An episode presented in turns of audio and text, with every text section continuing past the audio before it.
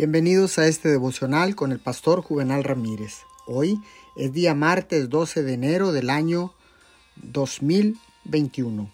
La palabra dice en el libro de los Salmos capítulo 23, versos 2 y 3. En verdes pastos me hace descansar, junto a tranquilas aguas me conduce, me infunde nuevas fuerzas, me guía por sendas de justicia, por amor a su nombre. Dios se ocupa de bendecir al creyente que ora con todo su ser, claridad de pensamiento, un entendimiento iluminado y capacidades de razonamiento seguras que provienen de la oración.